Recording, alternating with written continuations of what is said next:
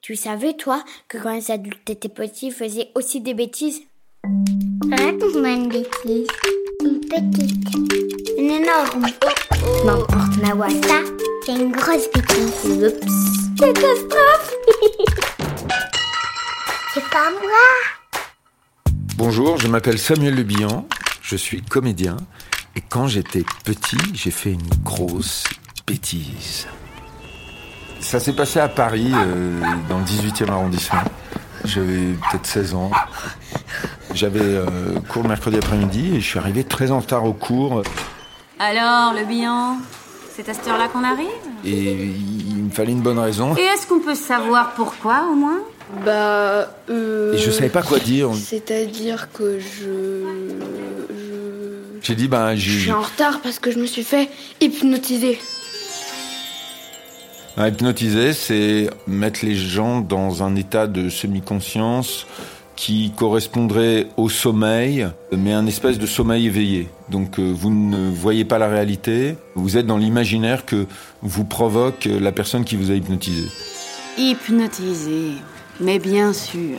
Et il a fallu absolument que je fasse croire que c'était vrai Si, c'est vrai, je vous jure. et que je prouve avec une multitude de détails que tout ce qui m'était arrivé était réel. Ça s'est passé à l'angle de la rue Capron et de la rue Cavalotti. Il était 14h. Et donc j'ai commencé à raconter que cet hypnotiseur dans la rue était extrêmement puissant, qui m'avait Vos regardé, paupières sont lourdes, lourdes. qui m'avait euh, imposé de m'endormir en quelque sorte Vous êtes détendu. et de vivre une autre vie à laquelle je ne pouvais pas échapper. Je vais compter jusqu'à 3 et à 3, vous serez un oiseau. 1, Il m'obligeait à faire des animaux, alors tout d'un coup il m'a transformé en, 2, en oiseau, alors j'étais un oiseau. 3. Vous sentez vos plumes sur vos ailes. Battez des ailes. J'avais des plumes très Et douces. je commençais à, à m'enfoncer dans mes détails, c'était complètement absurde. Je volais super haut. Il y avait en même temps que j'ai raconté ça, la classe riait parce que personne n'y croyait. C'est ça.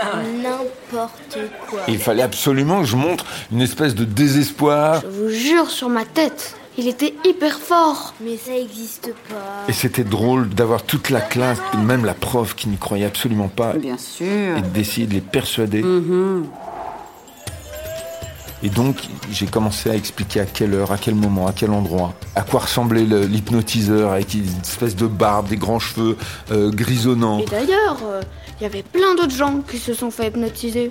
Il y avait même un monsieur qui était allongé sur une planche pleine de clous. Quoi Si, si, des gros clous, Des hein. clous et des morceaux de verre, et il s'asseyait sur elle, et la personne ne bougeait pas, c'était une vraie planche. Et il sentait rien du tout. Allez, non La classe a beaucoup rigolé, et je crois que ça les a beaucoup amusés. Sérieux Ils savaient que c'était faux. Non, mais sérieux, c'est possible ça Mais ils adoraient le fait que je leur raconte une histoire avec autant de détails. Et une histoire aussi absurde. En soi, c'est un, un petit spectacle d'essayer de persuader devant eux la prof que j'avais été hypnotisé dans la rue et que je pouvais pas aller en cours à cause de ça alors que j'en avais envie. Mhm, bah ouais. Évidemment. Et euh, j'ai réussi à faire avaler ça à toute la classe. Ah ouais, quand même.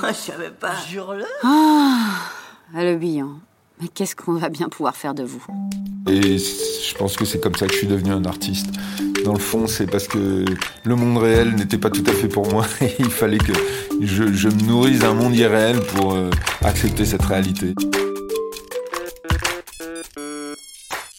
Allez, raconte-moi encore une bêtise.